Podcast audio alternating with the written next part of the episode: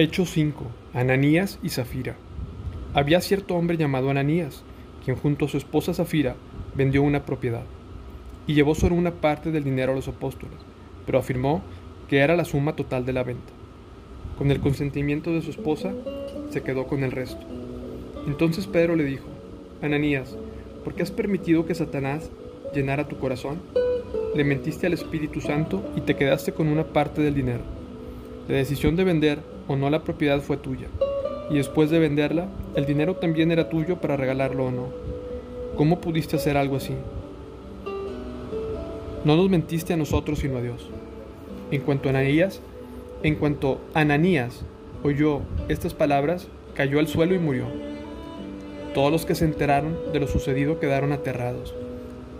Después, unos muchachos se levantaron, lo envolvieron en una sábana y lo sacaron y lo enterraron. Como tres horas más tarde entró su esposa sin saber lo que había pasado. Pedro le preguntó, ¿fue este todo el dinero que tu esposo y tú recibieron por la venta de su terreno? Sí, contestó ella, ese fue el precio. Y Pedro le dijo, ¿cómo pudieron ustedes dos siquiera pensar en conspirar para poner a prueba el Espíritu del Señor de esa manera? Los jóvenes que enterraron a tu esposo están justo afuera de la puerta.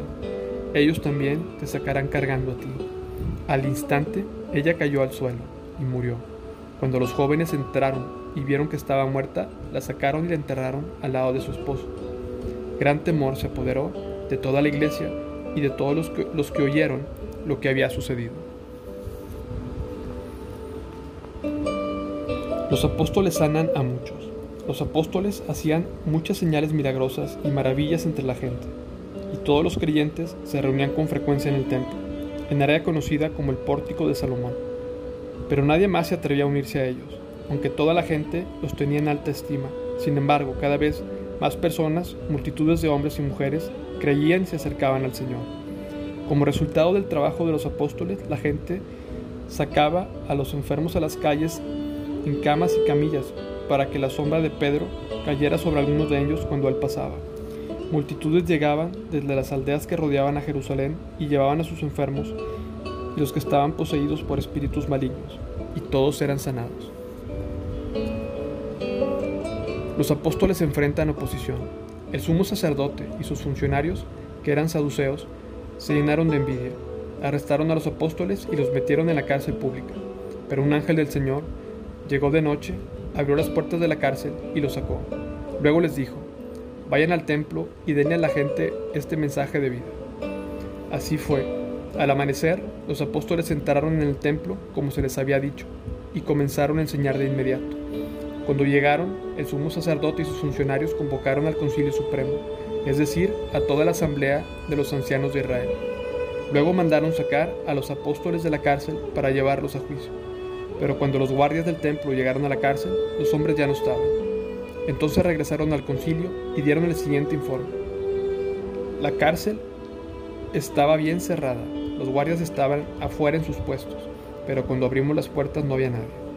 Cuando el capitán de la guardia del templo y los sacerdotes principales oyeron esto, quedaron perplejos y se preguntaban en qué iba a terminar todo el asunto. Entonces alguien llegó con noticias sorprendentes. Los hombres que ustedes metieron a la cárcel están en el templo enseñando a la gente. El capitán fue con los guardias del templo y arrestó a los apóstoles, pero sin violencia, porque tenían miedo de que la gente los apedreara. Después llevaron a los apóstoles ante el Concilio Supremo, donde los confrontó el sumo sacerdote. Les ordenamos estrictamente que no enseñen nunca más en el nombre de ese hombre.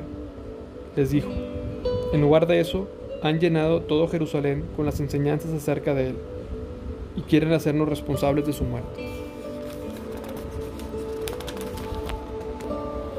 Pero Pedro y los apóstoles respondieron, nosotros tenemos que obedecer a Dios antes que cualquier autoridad humana. El Dios de nuestros antepasados levantó a Jesús de los muertos, después de que ustedes lo mataron colgándolo en una cruz. Luego Dios lo puso en un lugar de honor, a su derecha, como príncipe y salvador. Lo hizo para que el pueblo de Israel se arrepintiera de sus pecados y fuera perdonado. Nosotros somos testigos de estas cosas y también lo es el Espíritu Santo dado por Dios a todos los que lo obedecen.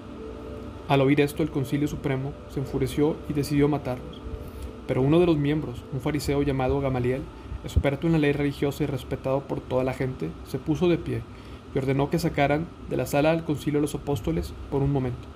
Entonces les dijo a sus colegas, Hombres de Israel, tengan cuidado con lo que piensan hacerle a estos hombres. Hace un tiempo hubo un tal Teudas, quien fingía ser alguien importante. Unas 400 personas se reunieron, pero a él lo mataron y todos sus seguidores se fueron, cada cual por su camino. Todo el movimiento se redujo a nada. Después de él, en el tiempo que se llevó a cabo el censo, apareció un tal Judas de Galilea. Logró que la gente lo siguiera, pero también a él lo mataron, y a todos sus seguidores se dispersaron. Así que mi consejo es que dejen a esos hombres en paz, pónganlos en libertad. Si ellos están planeando y actuando por sí solos, pronto su movimiento caerá. Pero si es de Dios, ustedes no podrán detenerlos. Tal vez hasta se encuentren peleando contra Dios. Los otros miembros aceptaron su consejo, llamaron a los apóstoles y mandaron que los aceptaran. Luego les ordenaron que nunca más hablaran en el nombre de Jesús y los pusieron en libertad. Los apóstoles salieron del concilio supremo con alegría, porque Dios los había considerado dignos de sufrir deshonra por el nombre de Jesús. Y cada día, en el templo y casa por casa, seguían enseñando predicando este mensaje. Jesús es el Mesías.